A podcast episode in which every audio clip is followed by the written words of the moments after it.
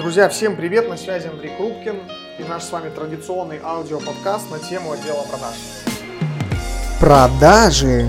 Сегодня тема про текучку кадров, как преодолеть текучку кадров и выгорание на работе, какие бывают причины. Тема, я думаю, всем интересна, потому что так или иначе в любом бизнесе, в любой нише мы сталкиваемся с тем, что цикл жизни нашего менеджера по продажам, он может быть очень малым. Это происходит потому, что сама должность менеджер по продажам, она и подразумевает быстрое выгорание, потому что люди ежедневно выполняют одни и те же действия, плюс люди работают с людьми, если мы говорим с вами за холодные звонки, горячие звонки или звонки в базу или встречи. А люди, наши клиенты, они помогают нашим менеджерам по продажам выгорать. Давайте сначала определимся с таким понятием, как текучка. Текучка это частые увольнения, и я считаю, что частые увольнения это нормально. Отталкиваясь от нашего опыта, обучения и трудоустройства менеджеров по продажам, могу сказать, что по статистике в больших городах, например, возьмем Киев, цикл жизни менеджера по продажам у бизнеса может достигать 4-5 месяцев. Это значит, что каждый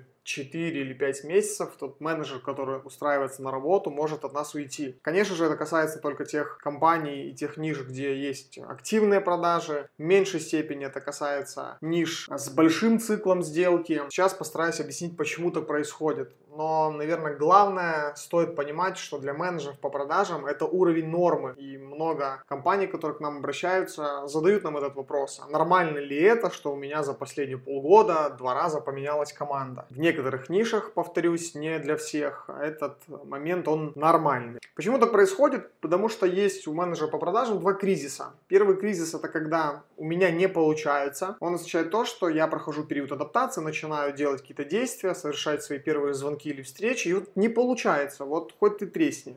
У всех получается, у меня не получается. По пирамиде Масло, по пирамиде потребностей, понятное дело, что нам для жизнедеятельности, питания, жизни нужны деньги. И на первый план всегда у менеджера, который пришел к вам в компанию, помимо ваших миссий, целей, ценностей, стоят, конечно же, деньги, потому что за что-то надо жить. И если менеджер по продажам в течение первых двух-трех месяцев на работе у вас не сможет выйти на хотя бы минимальный прожиточный минимум личный, то с большей вероятностью, конечно же, он уволится. И второй кризис это когда денег уже хватает, но есть какой-то потолок в развитии, хочу большего, а компания мне не может дать этого, поэтому я тоже буду уходить из этой компании, искать себе другую работу. Часто это происходит с менеджерами по продажам, которые работали, к примеру, там, три года в одной компании менеджером по продажам, а в другую компанию они идут уже на позицию руководителя. Понятное дело, что на собеседованиях они делают вид, что они уже готовы к управлению. Как правило, они уже очень круто могут пройти собеседование исследования, потому что они опытные менеджеры по продажам. По продажам они могут сказать абсолютно все, что угодно. И собственники ведутся на это все, ставя их у себя в бизнесе на позицию руководителей. И потом получается, как получается. Давайте разберем причины, как же вообще этого избежать. Как избежать первого варианта, когда менеджер по продажам увольняется по причине того, что не может он заработать у нас денег. Первый момент это период адаптации. Мы с вами уже обсуждали. Чтобы не было проблемы с плохими кадрами, мы должны создать некий институт по продажам для того, чтобы самообучение обучать этих людей. И вот период адаптации это первое, что должно у вас быть. Почему? Потому что главная задача периода адаптации это помочь менеджеру по продажам не просто обучиться продукту или обучиться алгоритмам работы в нашем бизнесе, в нашей нише, а именно осуществить свою первую сделку. Наш мозг так устроен, что он хочет и требует от нас всегда быстрых э, результатов. Э, очень красиво, очень правильно описана эта модель работы мозга в книге Виктора Франкла «Сказать жизни да» про человека, который выжил выжил в концлагере во Второй мировой войне. Обязательно прочтите эту книгу, она может вам подсказать, как все-таки сделать ваш период адаптации с точки зрения психологии понятным,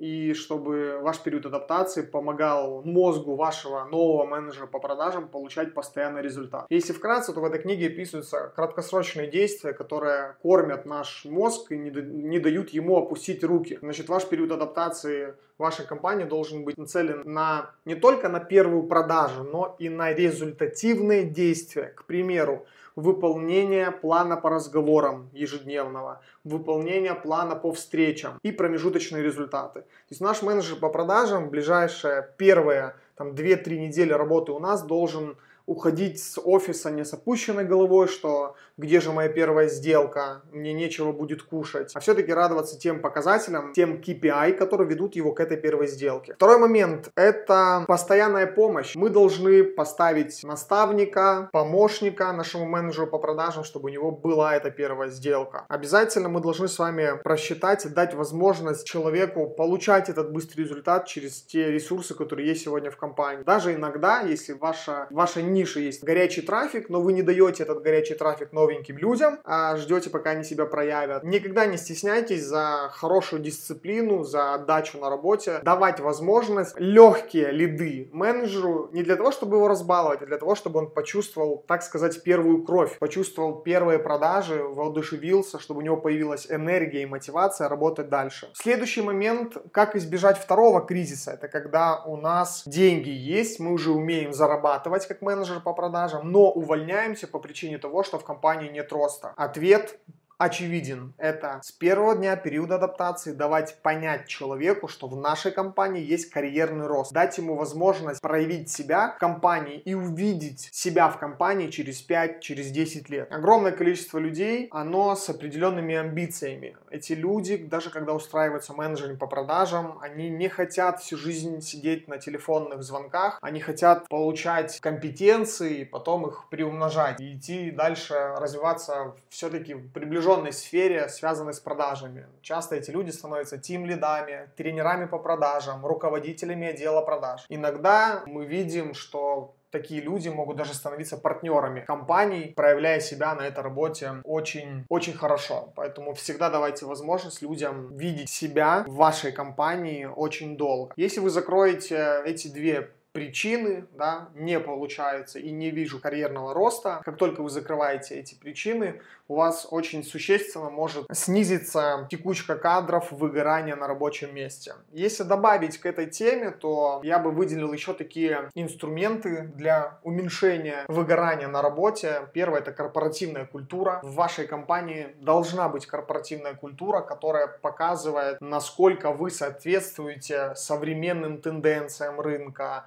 насколько ваш продукт решает задачи ваших клиентов, что такое настоящая команда, что такое коллектив, тимбилдинг, совместный отдых. Второй момент это, конечно же, система нематериальной мотивации. То есть это то, что не про деньги. Помимо зарплаты вы должны давать возможность людям получать бонусирование, премии, подарки. Для того, чтобы выработать эту систему нематериальной мотивации, спросите у людей, что бы они хотели получать. Ну и, конечно же, последнее умение слышать, слышать своих менеджеров по продажам. Часто руководители забывают даже смотреть в глаза менеджерам по продажам, когда они покидают наш офис. Огромное количество ребят, которые попадают в академию продаж, они всегда нам говорят о том, что у меня есть плохой опыт работы в той компании, в той компании. Когда ты начинаешь докапываться до этой, до этой причины, почему же там было плохо, очень часто отвечают, меня не слышал мой руководитель, меня не было руководителя. Есть замечательная фраза, которая подтверждает мою гипотезу. Мы увольняемся не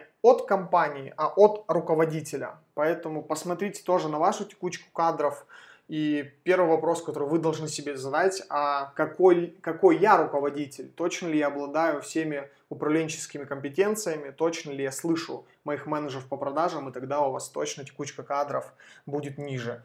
Ну и, конечно же, предупреждайте ваших менеджеров по продажам о том, что действительно есть два кризиса, и которые они должны пережить. Если человек особенно который новый пришел в сферу продаж, он точно не знает об этих кризисах. Как только вы ему об этом скажете, он будет к этому готов и к первому кризису, и ко второму. Но я вам желаю, чтобы в ваших бизнесах не было текучки кадров. Создавайте такую атмосферу внутри коллектива, в отделе продаж, чтобы ваши люди ценили работу с вами, чтобы они получали быстрый результат, чтобы они видели себя в вашей компании в долгосрочной перспективе на 5-10 лет. С вами был Андрей Крупкин. Больших продаж!